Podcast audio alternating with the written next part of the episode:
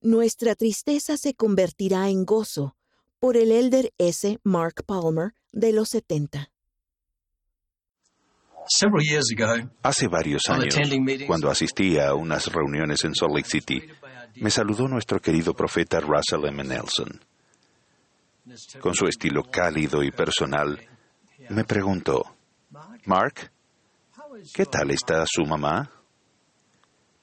Le conté que había estado con ella esa semana en su casa en Nueva Zelanda y que se iba haciendo mayor, pero estaba llena de fe y era una inspiración para todos los que la conocían. Entonces me dijo, transmítele mi afecto y dígale que me encantará volver a verla.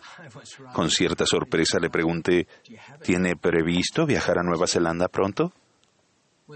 A lo que él respondió con reflexiva franqueza, oh, no, la veré en la próxima vida. No hubo nada frívolo en su respuesta. Fue la expresión perfectamente natural de una realidad. En ese momento privado y espontáneo, escuché y sentí el testimonio puro de un profeta viviente, de que la vida continúa después de la muerte. Este fin de semana de conferencia escucharán a apóstoles y profetas vivientes testificar de la resurrección de Jesucristo. Los principios fundamentales de nuestra religión son el testimonio de los apóstoles y de los profetas concernientes a Jesucristo, que murió, fue sepultado y se levantó al tercer día, y todas las otras cosas que pertenecen a nuestra religión son únicamente apéndices de esta verdad. Les prometo que a medida que escuchen con verdadera intención el Espíritu confirmará a su mente y a su corazón la verdad de esos testimonios. Los antiguos apóstoles de Jesús fueron transformados para siempre después de que Él se les apareciera tras su muerte. Diez de ellos vieron por sí mismos que Él había resucitado. Tomás, inicialmente ausente, declaró, Si no veo, no creeré. Más tarde, Jesús amonestó a Tomás, No seas incrédulo, sino creyente. Luego el Señor enseñó el papel fundamental que desempeña la fe. Bienaventurados los que no vieron y creyeron. El Señor resucitado dio a sus apóstoles el mandato de dar testimonio de Él. Al igual que nuestros apóstoles vivientes en la actualidad, ellos dejaron atrás sus ocupaciones terrenales y dedicaron el resto de sus vidas a declarar con valentía que Dios había levantado a este Jesús. Sus poderosos testimonios llevaron a miles a aceptar la invitación de ser bautizados. El glorioso mensaje de la mañana de Pascua de Resurrección es esencial para toda la cristiandad. Jesucristo se ha levantado de entre los muertos y gracias a eso, después de morir, nosotros también viviremos de nuevo. Este conocimiento brinda significado y propósito a nuestra vida. Si seguimos adelante con fe, seremos transformados para siempre, como lo fueron los apóstoles de antaño. Al igual que ellos, seremos capaces de soportar cualquier adversidad con fe en Jesucristo. Esta fe también nos da esperanza en el día en que nuestras tristezas se convertirán en gozo. Mi propia fe tuvo su origen después de un tiempo de pesar. Mi padre y mi madre eran granjeros ovinos en Nueva Zelanda. Les gustaba su vida. Siendo un matrimonio joven, fueron bendecidos con tres niñitas.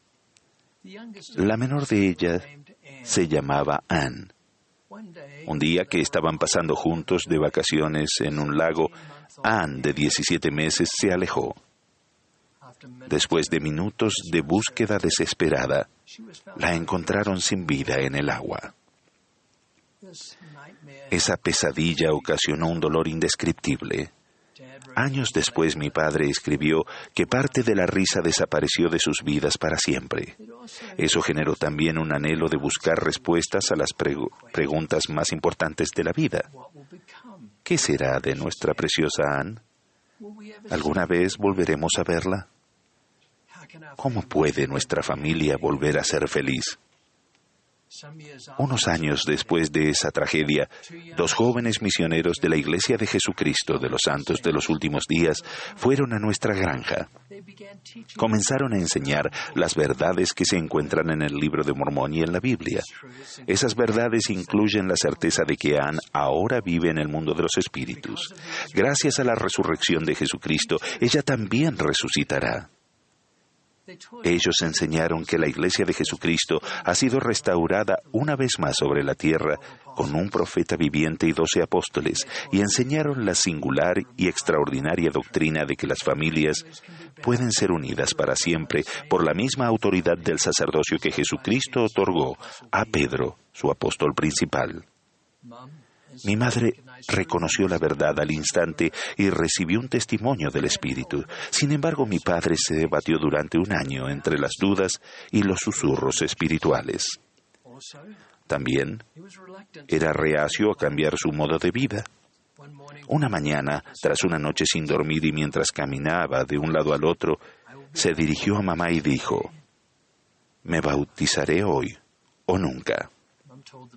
Mi madre les dijo a los misioneros lo que había sucedido y ellos inmediatamente reconocieron en mi padre la chispa de fe que en ese instante habían bien podrían prender o extinguirse.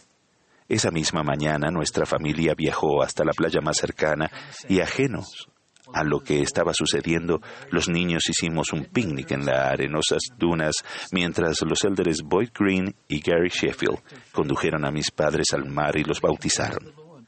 En otro acto de fe, mi padre se comprometió en privado con el Señor a que pasara lo que pasara. Él sería fiel toda su vida a las promesas que estaba haciendo. Un año después se dedicó un templo en Hamilton, Nueva Zelanda, y al poco tiempo nuestra familia, con una persona como representante de Anne, se arrodilló en torno al altar en esa sagrada casa del Señor. Allí, por la autoridad del sacerdocio, fuimos unidos como familia eterna en una sencilla y bella ordenanza. Eso produjo gran paz y gozo.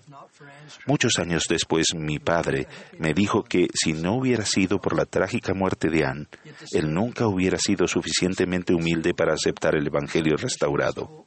No obstante, el Espíritu del Señor infundió esperanza en que lo que los misioneros enseñaban era verdad.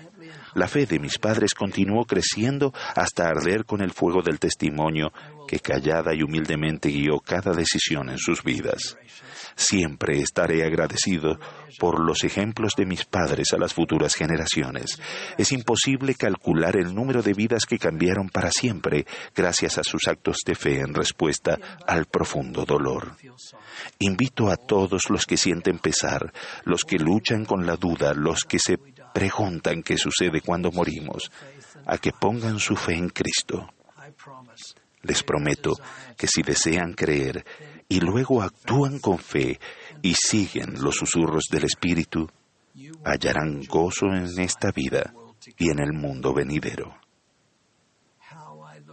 Cuánto anhelo el día en que me encontraré con mi hermana Anne. Espero con ansias con esa gozosa reunión con mis padres, aún con mi padre que murió hace más de 30 años. Testifico del gozo que se recibe al vivir con fe, creyendo sin ver, pero sabiendo por el poder del Espíritu Santo que Jesucristo vive. Con todo mi corazón y mi alma, yo escojo seguir a Jesucristo y su Evangelio restaurado. Ello bendice cada aspecto de mi vida.